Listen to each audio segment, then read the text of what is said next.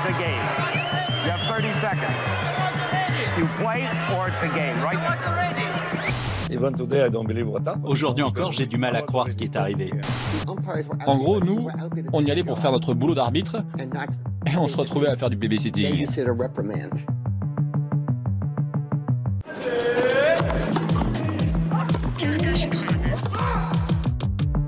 Answer my question! The question, jerk! Un point de géant. Changement de ramasseur, s'il vous plaît.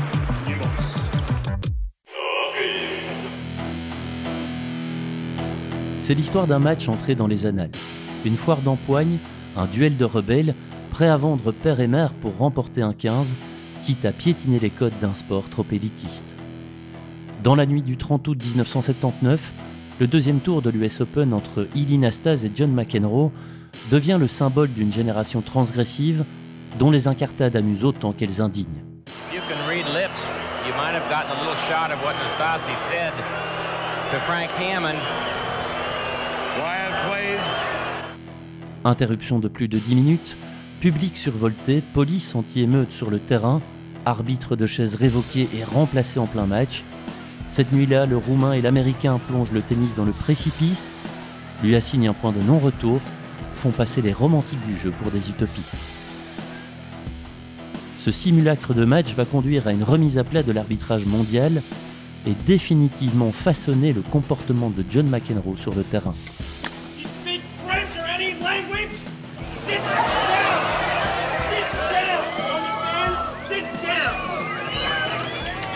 Cette rencontre consacre également le tennis spectacle. Les fans ont troqué la cravate contre des t-shirts sans manches et assistent au spectacle en se gavant de hot dog et de bière. Retour sur cet événement considéré comme le Big Bang du tennis moderne. Au terme de ce récit, nous recevrons Manuel Dupuis, psychologue du sport. Nous lui poserons la question de savoir pourquoi le tennis peut rendre fou et quels sont les moyens pour éviter, comme on dit dans le jargon, de fissurer en plein match. Vous écoutez Reprise, le podcast des petites et grandes histoires du tennis, préparé et raconté par Loïc Streuss, à la réalisation Vincent Schmitz.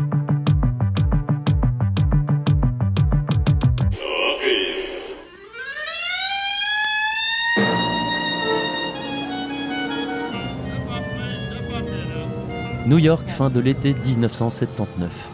Tandis que Broadway grouille de passionnés de théâtre et de cinéma, pressés de découvrir Apocalypse Now, Manhattan de Woody Allen, ou encore le retour de Rocky Balboa, les fans de sport convergent vers le quartier du Queens, et plus particulièrement vers Flushing Meadow, théâtre de l'US Open de tennis. C'est dans ce parc, le quatrième en importance de la ville, que le dernier grand chelem de la saison a migré un an plus tôt. Le vétuste Forest Hills, adresse du tournoi depuis 1915, était devenu trop étroit et inadapté à la popularité grandissante du tennis. In 1978, the U.S. Open Tennis Championships, growing in size and stature, changed surface and setting, relocating from the clay of the serene West Side Tennis Club in Forest Hills, New York, to the hard courts of the brand new USTA National Tennis Center in nearby Flushing Meadows. Après son effondrement financier du milieu des années 70, New York veut devenir le nouveau phare du progrès. Le Centre national d'entraînement de la Fédé américaine, qui occupe le site en dehors du tournoi, doit contribuer à son renouveau. L'objectif, faire de l'US Open une machine à sous, qui doit devenir le tiroir caisse de la ville, et générer plus d'argent que les Yankees ou les Mets, les deux équipes locales de baseball. Coût de l'investissement 10 millions de dollars, les infrastructures se veulent ultra modernes, 12 courants durs et non plus en terre battue, encerclent le stade Louis Armstrong, centrale démesurée de près de 19 000 places. Les États-Unis ont mis le tennis sur orbite, un orbite à l'américaine avec hot dog dégoulinant de sauce, stand de merchandising et espace pour les sponsors. Le spectateur vient encourager ses favoris, mais doit dépenser entre les matchs. Le Louis Armstrong abrite une dizaine de stands de fast-food et de Sides Café, où bière fraîche et quiche Lorraine à 3,50$ la portion figure au menu. Big Mac, a large order of French fries, large Coke, and an apple pie. Le directeur de l'US Open, Bill Talbert, surnomme son tournoi Great Fun Carnival, à savoir un carnaval amusant. C'est plutôt un cirque que les spectateurs vont assister, avec en vedette Illy Nastase et John McEnroe. Ce duel sans la poudre et est attendu avec impatience par tous les observateurs. D'un côté, Nastase, au crépuscule d'une brillante carrière, au cours de laquelle il a remporté notamment sept titres du Grand Chelem, deux en simple, dont l'US Open, trois en double messieurs et deux en double mixte. L'ancien numéro 1 mondial incarne le bad boy originel du circuit, passé maître dans l'art de la provoque, capable de vociférer en six langues différentes. Hey, it's not your own business. Keep the score and that's it, okay? One more time you look at me, I kill you. De l'autre côté, John McEnroe, jeune pro surdoué des cours, à l'ego démesuré. L'Américain a beau être né à quelques blocs de Flushing Meadow, il est la bête noire du public.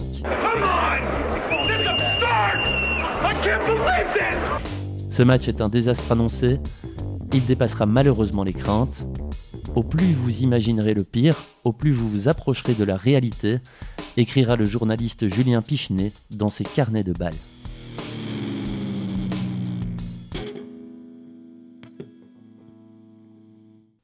Seule condition pour s'affronter, remporter le premier tour de cette US Open 79. John McEnroe ne fait qu'une bouchée du tchécoslovaque Pavel Slozil, futur entraîneur de Steffi Graf, alors qu'Ilinastas souffre. Pour son retour à New York, un an après sa suspension pour mauvaise conduite, tiens donc, il affronte le modeste finlandais Léo Palin. Comme à son habitude, le 24e mondial assure le spectacle, combine tennis exquis et burlesque, trempé par la moiteur new-yorkaise, il change de short à même le cours, sous les yeux mi-amusés, mi-choqués de l'assistant. Au final, en cette journée perturbée par la pluie, il passe entre les gouttes et profite de l'abandon sur blessure de son adversaire pour obtenir le droit d'affronter John McEnroe. Dans la discrétion des vestiaires, Nasta Zillar brandit un dessin tiré de la célèbre bande dessinée américaine Tank Manamara, les deux joueurs avaient eu les honneurs des caricaturistes au lendemain de leur dernière confrontation, où ils avaient failli en venir aux mains sur le terrain et dans les vestiaires. Le journal satirique ne s'était pas privé de se moquer d'eux en classant leur duel interdit aux enfants de moins de 17 ans, non accompagnés d'un adulte. Le message se veut bon enfant, mais symbolise les changements d'attitude sur les terrains. Le tennis est dépassé par sa croissance, l'intérêt médiatique et les mannes financières qu'il commence à drainer. À la fin des années 70, le tennis fête à peine le dixième anniversaire de l'ère Open et traverse une crise d'adolescence. Durant cette décennie, les jeunes insolents se nomment Lily Nastase ou Jimmy Connors. Leurs jeux respectifs comme leur attitude se démarquent de la vieille garde et des autres congénères de cette génération gâtée, composée notamment des Borg, Gerolaitis ou Villas, pour ne citer que. À cette époque, Certains joueurs flirtent avec les limites de la bienséance sur un cours. Connor s'accompagne son tennis jusqu'au boutiste d'une gestuelle obscène, adresse des doigts d'honneur au public ou aux officiels.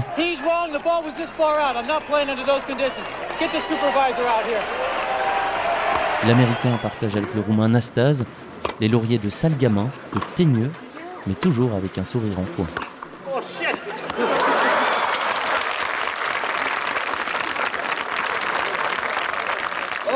Il pleut pas, Désormais, le manuel du tennis est bouffi par le sens du spectacle, parfois drôle, parfois vulgaire. Cette nouvelle palette de coups est exécutée avec la complaisance silencieuse des arbitres, des amateurs souvent voisins du tournoi et formés à la hâte. Les umpires, leur titre officiel, sont des fans et de tennis et des joueurs qu'ils sont censés juger avec fermeté et impartialité. C'est tout l'inverse qui se produit. Effrayés de sanctionner ou d'avertir leurs idoles, ils les laissent dicter leurs lois en totale impunité.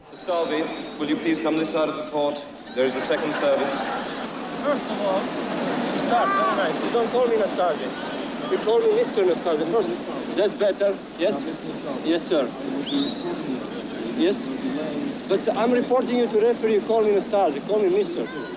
L'objectif de l'arbitre de chaise n'est plus uniquement de compter les points, Il doit également jouer au maître d'école, se souvient cet ancien juge de ligne, dans le documentaire Duel de haute volée réalisé en 2013 par France Télé. On ne pouvait rien faire. Il n'y avait pas de sanctions prévues. Donc le joueur continuait, hurlait ses insanités, tenait sa raquette entre les jambes, faisait des doigts d'honneur, marmonnait des horreurs. Étant sur le cours avec lui, on entendait et on voyait tout ça. En gros, nous, on y allait pour faire notre boulot d'arbitre et on se retrouvait à faire du babysitting.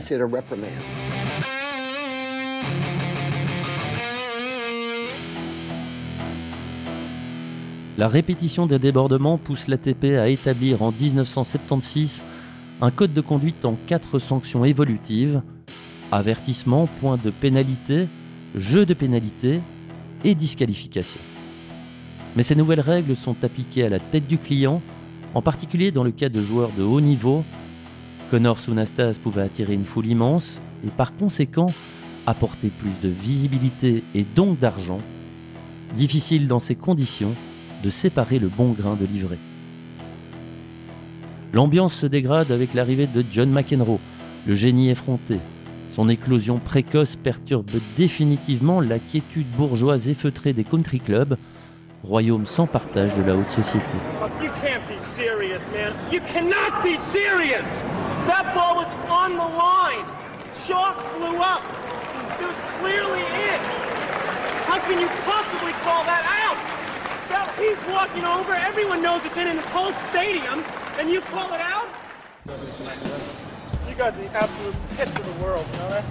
Les mauvais garçons du tennis exportent la haine sur les terrains et les grands stades du monde entier, notamment aux États-Unis, sublimés par la rivalité entre Jimmy Connors et John McEnroe.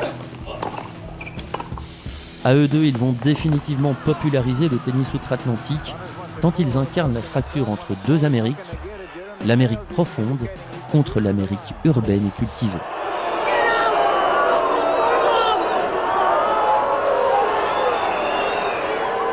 Connors est né dans l'Illinois et est fils de douanier. McEnroe est issu du Queens à New York et est fils de grand avocat d'affaires.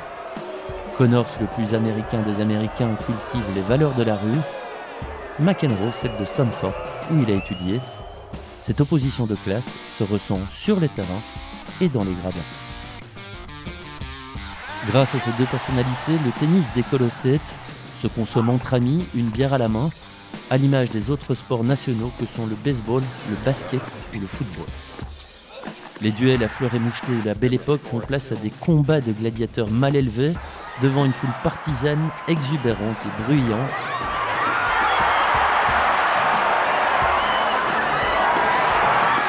En quelques années, ce sport est passé de l'opéra au punk, de Dorian Gray à Frankenstein, une bête repoussante pour les orthodoxes du jeu, mais attirante et curieuse pour les spectateurs lambda, les enfants et surtout les sponsors et les médias. Whether the point is won or lost, play the ball better than your opponent, and you'll play winning tennis. Now, you can play the ball and win with this double offer from Tennis Magazine.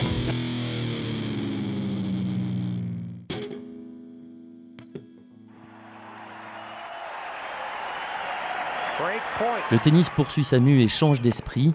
Le public vient désormais se divertir et attend les frasques de ces nouvelles stars. Il ne se déplace plus en costume trois pièces. Il se pointe en t-shirt, chaussettes hautes et claquettes ou veste en jeans sans manches quand il n'est pas torse nu. Ces cheerful slobs, ces ploucs joyeux, comme les surnomme un critique de mode, se gavent de cocktails de crevettes, de cornets de glace, crient pendant l'échange. Les sessions de nuit, dont l'US Open fut le précurseur, se déroulent dans une ambiance encore plus bruyante qu'un match de NFL, la Ligue de football américain.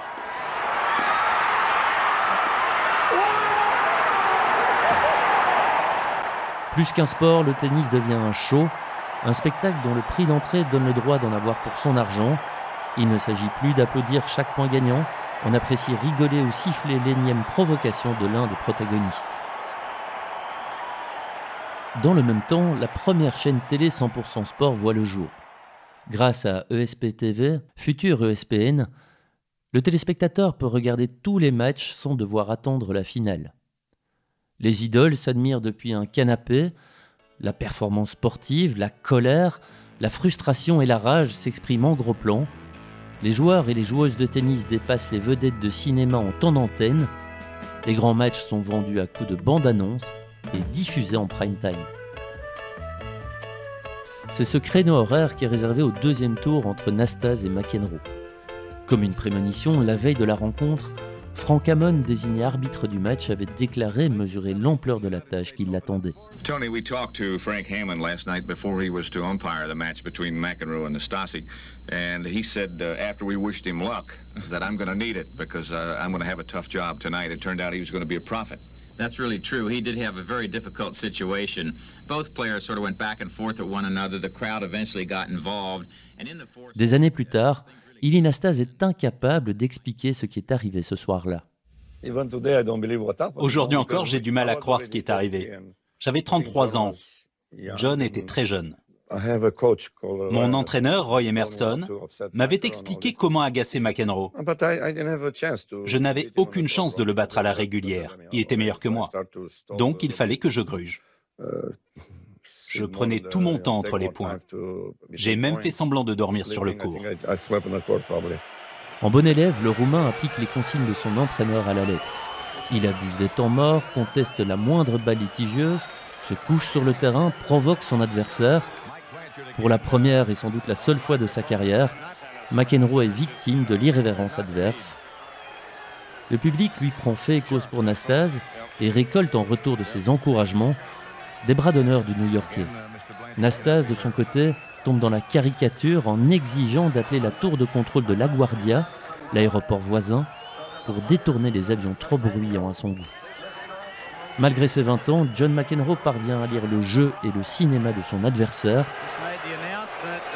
Le match bascule définitivement dans le quatrième set. Il est minuit 10, McEnroe mène 2-7 à 1 et sert à 2-1 dans le quatrième. Nastas passe à côté du juge de filet, lui retire son chapeau et continue à se moquer de lui. McEnroe de son côté sert. L'arbitre lui accorde le point et provoque la colère du Roumain. McEnroe Frank Hammond John, get, let's get play started, just serve the ball. Right now. I'm telling you right now, you play or it's a game. You have 30 seconds. You play or it's a game, right? I wasn't ready. Nastasi's saying I wasn't ready. You can't serve it, I'm not wait. ready. You're not talking to him. You're supposed to be playing tennis. Nothing to do here. Now he's talking to Mike Blanchard, the tournament referee on the other side of the court. There are Grand Prix rules. Déjà doublement averti, Nastase a 30 secondes pour reprendre la partie, sous peine d'être sanctionné d'un jeu de pénalité. Sans surprise, l'ancien numéro 1 mondial conteste, se tourne vers le juge arbitre du tournoi. Il empêche à nouveau McEnroe de servir, se plaignant cette fois du bruit des tribunes. La sanction tombe, jeu McEnroe, 3-1. Game McEnroe. That's where he gave him the game. Le public gronde. L'appel au calme de l'arbitre de chaise reste sans effet. Main posée sur les hanches, McEnroe patiente. Nastas tente de comprendre les raisons d'une situation qu'il a lui-même provoquée. Le match est interrompu depuis presque 5 minutes lorsque le patron des arbitres du tournoi monte sur le terrain et doit emprunter une escabelle pour accéder au micro de l'arbitre de chaise. L'image est surréaliste et ridiculise la fonction. Mike Blanchard has asked for one of the microphones. He can make an announcement to the crowd, but Frank Hammond says it is attached up here, folks. I can't get it down to hand it to you. Now they got to get a, a little step ladder, and this, of course, all helped the chaos. In the meantime, the two players are standing.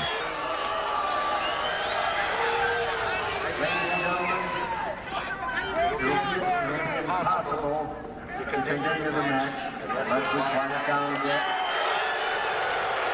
It will be impossible to continue the match unless you quiet down, and the roar doubled. Incapable de ramener le calme, le juge arbitre menace le public de reporter la rencontre au lendemain.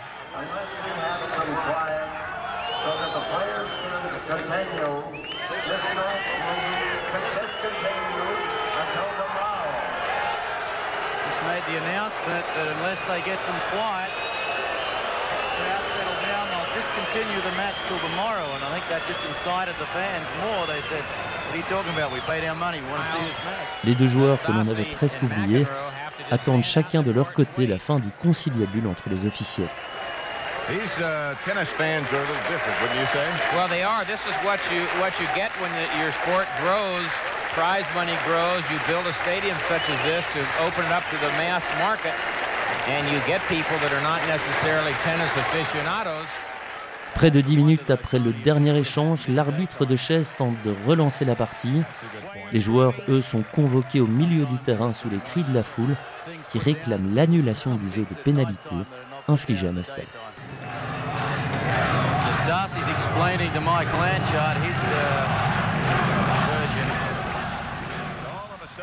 Ils acceptent de reprendre la partie pendant que Nastas se prépare à servir. La foule continue à hurler et contraint la police anti-émeute à ceinturer le terrain. On nage en plein chaos. L'arbitre de chaise tente un dernier appel. John McEnroe's face. We can continue the match. It's the only way we can. I get the feeling, look at John McEnroe there, I get the feeling he's saying, hey, is this where I grew up? Okay, These ball the people, boys. my neighbors. Want to get the balls, please? Let's go. Au lieu de faire profil bas, Ilinastase allume une nouvelle étincelle en refusant de reprendre le jeu. Frank Hammond, l'arbitre, n'a d'autre choix que de conclure. Jeu, set et match, McEnroe. Give Nastasi the balls, please. Serve. After all this. Now Frank's almost begging with him to serve because he knows he has to call the match against him if he doesn't. He's still Game, set, match, McEnroe. A very tough decision for the umpire, Frank Hammond, and obviously a very unpopular one. En prenant cette décision, l'arbitre a totalement perdu le fil de la rencontre et pousse le directeur du tournoi à intervenir. Au bout de quelques palabres, Hammond est banni, quitte sa chaise et sort du terrain en évitant les projectiles de la foule. Il n'arbitrera plus jamais après ce qu'il a qualifié de chose la plus dégoûtante qu'il ait pu voir en 31 années de tennis.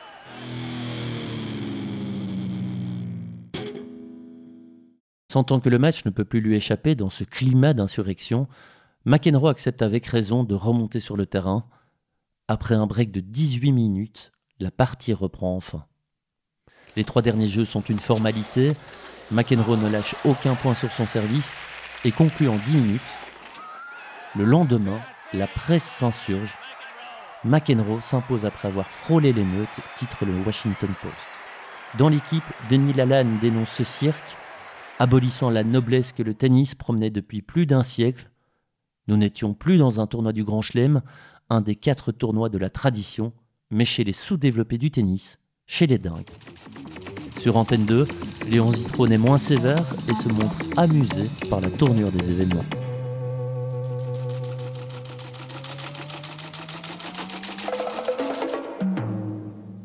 Tennis au championnat Open des États-Unis, l'événement de cette première semaine, restera le match entre le Roumain Anastase et le jeune Américain McEnroe, qui n'est pas prophète en son pays, que son propre public n'aime pas beaucoup, et voilà qui a donné lieu à un spectacle amusant et étonnant.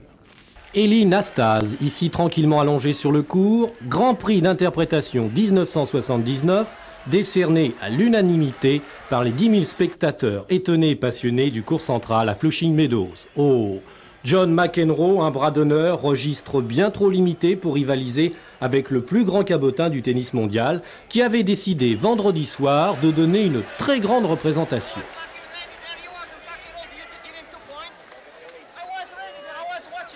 Les deux joueurs laisseront leur rancune sur le terrain. De retour au vestiaire, Nastas s'approche naturellement de son adversaire et l'invite tout simplement à aller dîner. McEnroe, surpris, accepte et apprend ce soir-là que les affaires et le plaisir doivent toujours être différenciés.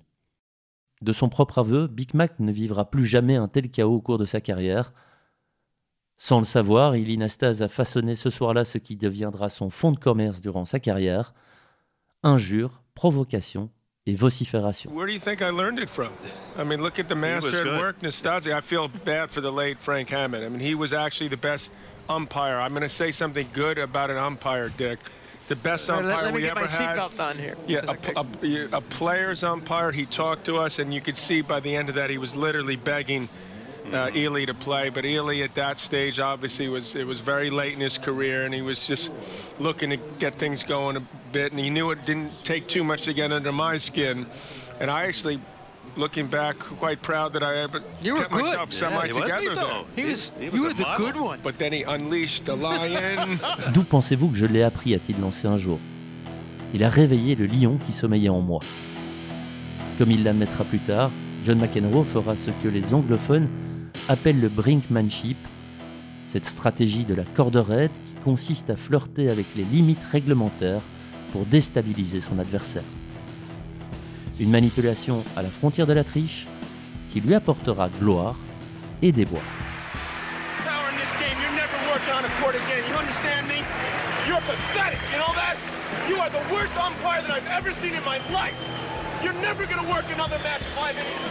Passé entre les mailles du filet dans les années 80, malgré une série d'infractions au code de bonne conduite, le vainqueur de sept grands chelems finira par être disqualifié au quatrième tour de l'Open d'Australie 1990 face à Michael Penforce, alors qu'il menait de 7 à 1. Michel Drey au commentaire.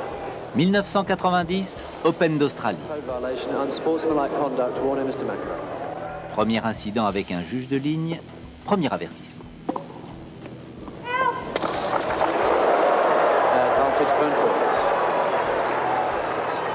Jet de raquette, deuxième avertissement.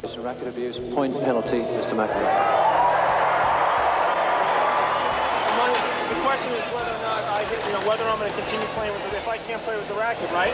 If there's a little crack, does that mean it's a due? Let's play. Let's play. Let's play.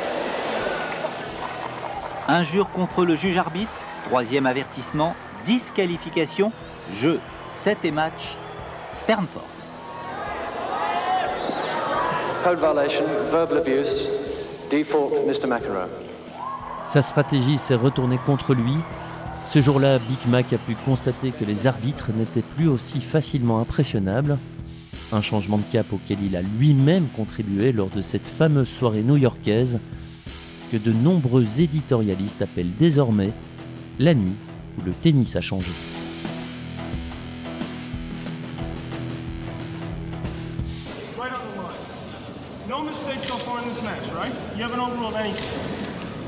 No mistakes whatsoever.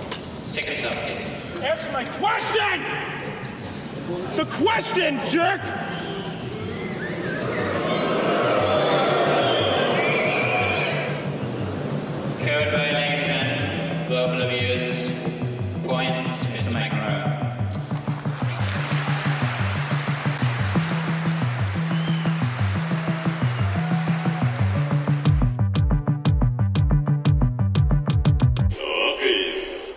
Le tennis rend-il fou? Pourquoi un match peut nous faire perdre nos moyens au point d'injurier ou de casser une raquette? Nous avons posé la question à Manuel Dupuis, psychologue du sport. Bonjour Manuel Dupuis, merci d'avoir accepté notre invitation. Première question, est-ce que péter un câble est propre au tennis? Non, je ne pense pas que péter un câble est propre au tennis. On, voit ça un petit peu partout, un petit peu dans tous les sports, des, des gens qui pètent les plombs, donc c'est une affaire de personnalité. Et c'est vrai qu'un sport a aussi ses spécificités dans la manière dont se déroule un match ou une rencontre, et qui fait que on- du, du stress, euh, de l'activation intérieure peut s'accumuler, à faire qu'on va, on va péter les plombs euh, à un moment donné. Est-ce qu'il y a une explication sur les raisons pour lesquelles euh, on fissure au tennis, on jette sa raquette, on s'énerve? Est-ce qu'il y a une explication? Je crois qu'il y a une interaction en fait entre une personnalité et euh, le match. Euh, c'est vrai que des joueurs ont une personnalité un peu plus nerveuse, donc on n'est pas égal, on va dire, face euh, à la gestion de la frustration. Maintenant, euh, pour tous les joueurs, ce qui se passe entre les points, c'est qu'il faut pouvoir gérer euh, le fait de rester concentré et le fait de pouvoir gérer une frustration, le fait de perdre un point, le fait de perdre un point dans des moments importants, le fait de rater une balle facile, le fait de pouvoir ne pas être d'accord avec une décision de l'arbitre, ça peut générer une nervosité interne. Euh, cette nervosité interne, euh, si on, met en place quelque chose pour se calmer, par exemple, un peu de respiration euh, ou le fait de, penser un petit peu positivement, on va automatiquement se calmer. Ben, certaines personnes ne prennent pas le temps de faire ça. Et il y a du, stress qui s'accumule à l'intérieur, de la nervosité qui s'accumule. Alors, si on accumule de la frustration, de la nervosité, on pense encore au point précédent et au point d'avant, etc. Ça fonctionne par accumulation, le stress. Ça veut dire que le stress génère une tension interne qui, si elle n'est pas calmée, va s'accumuler progressivement pour, à un moment donné, dépasser un seuil qui va faire qu'on va, euh, à ce moment-là, péter les plombs. Est-ce que, alors que généralement on conseille aux, joueurs de tennis de rester calmes et concentrés, est-ce que dans certains contextes, euh, ben, ça ne fait pas du bien en fait par moment de lâcher un peu euh, la pression? Positif, on peut dire positif pour le joueur, pour sa manière de gérer son stress. C'est vrai que s'énerver, euh, évacuer le stress en s'énervant, c'est une manière de gérer le stress mais évidemment euh, positif, pas d'un point de vue de l'image euh, qu'on veut donner, d'un point de vue du fair play, ça c'est pas positif. Mais dans les manières de gérer le stress, il y a deux manières de gérer. C'est évacuer le stress, par exemple crier, euh, par exemple s'énerver, peut-être taper un petit peu sa raquette. voilà, ce sont des manières en fait d'évacuer le stress. Parce que le stress, c'est quoi? C'est le corps qui se prépare à agir parce qu'il se sent en danger et la respiration s'accélère, et le muscle cardiaque s'accélère, le cœur s'accélère, les muscles se tendent un petit peu pour agir. Pour agir. Et donc, à un moment donné, c'est vrai que pouvoir évacuer ça, ben, c'est nécessaire. Si on l'évacue pas, ça s'accumule.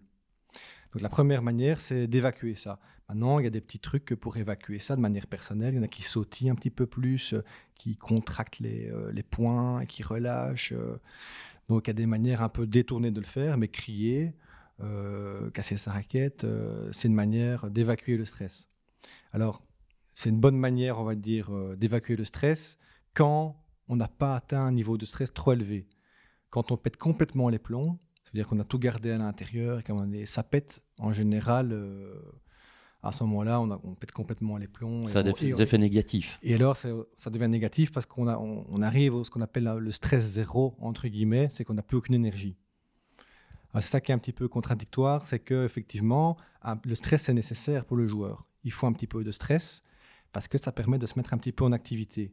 Et alors le stress positif, en fait, c'est le fait que voilà, on est un petit peu stressé avant un match parce que c'est un enjeu, on y accorde de l'importance et on va le positiver en utilisant ça pour agir, puisque le corps se prépare à agir. Et donc voilà. Et la deuxième manière, c'est la, manière euh, qui est prônée actuellement, c'est la manière euh, intérieure, interne. De manière interne, on va euh, se calmer en, respirant calmement. On voit quand même beaucoup de joueurs qui, soufflent entre les points. Donc respirer, ça, aide à se calmer, à se concentrer. Donc les techniques utilisées actuellement sont les techniques de respiration, de relaxation d'autres de méditation, dans toutes les techniques euh, plus corporelles, internes, qui vont permettre de se calmer. elles correspondent plus, quand je dis à l'heure actuelle, elles sont plus adaptées à l'heure actuelle parce qu'actuellement, le jour de tennis doit être exemplaire. Donc il doit être un exemple pour, euh, pour le public, pour les jeunes, il doit être un petit peu euh, parfait. C'est un peu dans la société maintenant, on doit être parfait, on doit vraiment être vraiment irréprochable. Donc on demande beaucoup aux joueurs de tennis de bien se tenir, c'est très important. donc ils peuvent plus comme avant euh, autant s'énerver parce qu'ils sont sanctionnés assez quand même assez rapidement, assez sévèrement aussi. Ils doivent être un exemple. Et donc s'énerver, casser une raquette, euh, gueuler, euh, gueuler sur l'arbitre, c'est beaucoup plus mal vu, il me semble, qu'avant. Donc ils développent plutôt des stratégies internes. Mais tous les joueurs n'ont pas cette capacité-là. en fait, il y a différents niveaux. Hein. C'est un peu comme pour la technique. Hein. On est euh, soit très bon pour, euh, au niveau mental, soit moyen, donc il y a un petit peu tous les niveaux. Et quand on voit des joueurs maintenant qui pètent les plombs, moi, mon hypothèse de ce qui se passe, c'est simplement c'est qu'ils ils gardent tout à l'intérieur. Mais la différence qu'il y a par rapport à avant, je crois que c'est que euh, moi, je trouve que les joueurs sont beaucoup plus sous pression, sont beaucoup plus sujets à, développer du stress intérieur parce qu'ils ils ont une image comme ça. Enfin, il y a beaucoup avec les médias, avec les réseaux sociaux. Euh, dès qu'il faut une connerie, euh, voilà, c'est directement dans la presse. Euh, et puis avec tout le monde qui fait des commentaires sur Internet. Donc je crois qu'ils sont leur image est beaucoup plus, on va dire, cadenassée et contrôlée. Cadenassée, tout à fait. Voilà. Et donc ça provoque beaucoup de beaucoup plus d'exigences au niveau de la préparation mentale. Comment travaille-t-on avec un joueur Et je prends l'exemple de Roger Federer, qui au début de sa carrière était connu euh, pour être un joueur euh, assez difficile sur le terrain. Et euh, une fois qu'il est passé de l'autre côté, qu'il est parvenu à, garder son calme, c'est devenu un tout autre joueur et il s'est mis à remporter ben, tous les titres qu'il a gagnés. Mmh. Mais la première chose, c'est ne pas le pointer du doigt et commencer à dire oui, c'est pas bien ce que tu fais, tu es, trop tendu, tu pètes les plombs, parce que ça va provoquer de la résistance. Il faut apprendre au joueur qu'il s'en rend compte par lui-même et que ça lui pose un problème. Et à partir du moment où ça lui pose un problème, voilà, qu'il puisse comprendre quels sont les mécanismes à ce moment-là qui, font qu'il commence à s'énerver. Hein. et généralement, bah, il se rend compte c'est que parfois ils sont un petit peu tendus déjà avant le match, mais surtout euh, pendant le match, euh, quand entre les points, quand ils s'énervent, hein, ils font ça de manière automatique. Hein. donc euh, ils s'énervent et puis ils repassent au point suivant et ils font rien pour se calmer. Donc se rendre compte que voilà, peut-être qu'il y a quelque chose à faire euh, entre les points, ou au changement de côté, sur le banc, etc. Euh, pour se calmer, qu'ils puissent prendre conscience que c'est utile. La prise de conscience est très important, mais la prise de conscience ne passe pas par, euh, on va dire, faire la morale, faire la morale et pointer du doigt, etc. Parce que ça peut provoquer même plus d'énervement chez la personne. Simplement, si elle s'en rend compte, par exemple, dans une discussion avec l'entraîneur, il s'en rend compte, ben voilà, ils vont en parler avec un, préparateur mental. Et euh, alors à ce moment-là, moi en tant que préparateur mental, j'explique aux joueurs que euh, voilà, c'est tout à fait normal ce qui se passe. Donc euh, c'est un mécanisme tout à fait normal. Il accorde de l'importance à son sport, ça le frustre quand il ne, quand il ne réussit pas, ça le stresse, et puis à un moment donné, le stress s'accumule et il s'énerve. C'est tout à fait normal. C'est simplement qu'il doit entraîner quelque chose en plus par des rituels, par des exercices pour se calmer, un petit peu comme la préparation physique. Vous voulez dire par là qu'il y a des moments clés que le joueur peut éventuellement euh, repérer dans un match et se dire bon ben voilà à ce moment-là, dans ces cas-là, je suis susceptible de, sortir de mon match. Mmh. C'est vraiment ça en fait, c'est essayer de repérer des moments. Effectivement, il y a tous des moments clés. Je crois que tout le monde connaît. Tout le monde connaît un petit peu les moments clés. Sur une échelle de 1 à 10, il y a des moments très importants, oui, les balles de match, euh, etc. Euh, mais il y a des moments un petit peu moins, un petit peu moins stressants. Il y a un petit peu. Donc on identifie avec les joueurs quels sont les moments, voilà, où c'est nécessaire pour lui de, de, bien se concentrer, de rester calme. Quels sont les moments où c'est plus difficile Quels sont les moments parfois où il perd un peu confiance C'est vrai que parfois, on, deux, jeux peuvent euh, partir assez vite.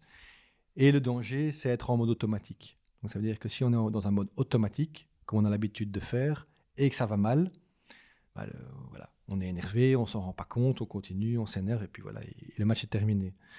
Dans ces moments-là, le mode automatique n'est plus, plus efficace. Hein. c'est intéressant de s'en rendre compte, de prendre conscience de ce qui se passe et alors d'avoir quelque chose à, faire à ce moment-là. En fait, c'est des techniques assez simples, tout à fait naturelles, que des joueurs utilisent, des bons joueurs utilisent parfois naturellement et que d'autres n'ont pas.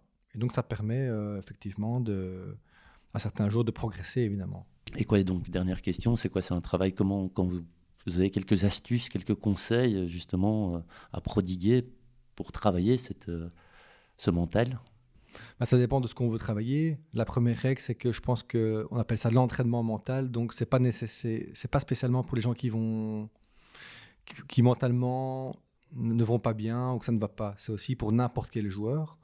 Maintenant, pour répondre à votre question, euh, qu'est-ce qui permet un petit peu de, travailler le mental? Bah, Ça dépend un petit peu de ce qu'on va travailler. Il y a différentes techniques. Mais par exemple, au niveau euh, du travail classique de récupération euh, entre les points, donc il y a la récupération physique, mais aussi la récupération mentale, c'est des techniques très simples. Simplement prendre quelques secondes pour respirer, hein, pour se reconcentrer, et puis se préparer au point suivant par des rituels très simples. Euh, une manière, en fait, ce qui se passe, c'est qu'entre les points, quand les, gens, les joueurs ne se rendent pas compte qu'ils sont énervés, voilà, ils s'en rendent pas compte. Donc il y a des techniques assez simples euh, qu'on commence par entraîner à l'entraînement. Ça veut dire euh, à l'entraînement avec service évidemment, ou des matchs à l'entraînement. On commence jamais les exercices en match à l'entraînement.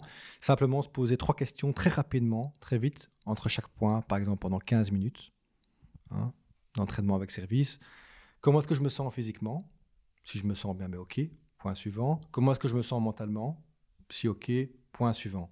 Par contre, voilà, euh, comment que je me sens physiquement voilà. Si je m'apprête à servir et que je suis encore fort essoufflé, bah, je vais peut-être prendre quelques secondes encore pour souffler. Si je me rends compte par exemple que, que mentalement euh, je suis ailleurs, que je pense encore au point précédent, je vais peut-être prendre quelques instants pour, euh, pour souffler, pour respirer, pour me recentrer sur moi, et puis me dire, ok, point suivant, et se concentrer sur mon service par exemple. Donc le point 3, c'est l'action, c'est je sers. C'est ce qu'on appelle le 1, 2, 3. Donc c'est entre chaque point, se poser très rapidement la question, comment est-ce que je me sens physiquement, comment est-ce que je me sens mentalement, et puis ok, point suivant. Et cet exercice a l'air un petit peu, euh, un petit peu bizarre, mais c'est intéressant parce que ça permet d'entraîner la capacité à prendre conscience de comment on se sent. Je vais pouvoir prendre conscience que je suis énervé à un, moment donné dans un match et pouvoir euh, utiliser par exemple un rituel pour me calmer. Des rituels simples hein, que tout le monde connaît. Hein, prendre son essuie, euh, respirer quelques secondes, faire son lacet, respirer.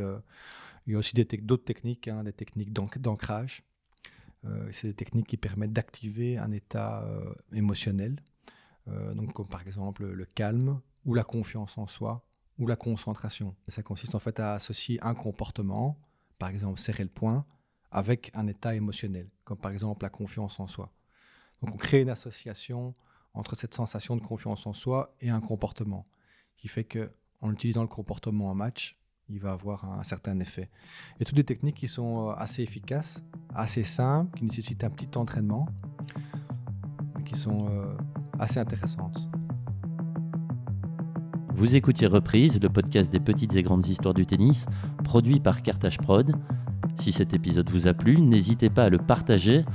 Vous pouvez nous contacter à l'adresse mail suivante cartageprod@gmail.com ou via notre formulaire de contact en ligne sur cartage-prod.be.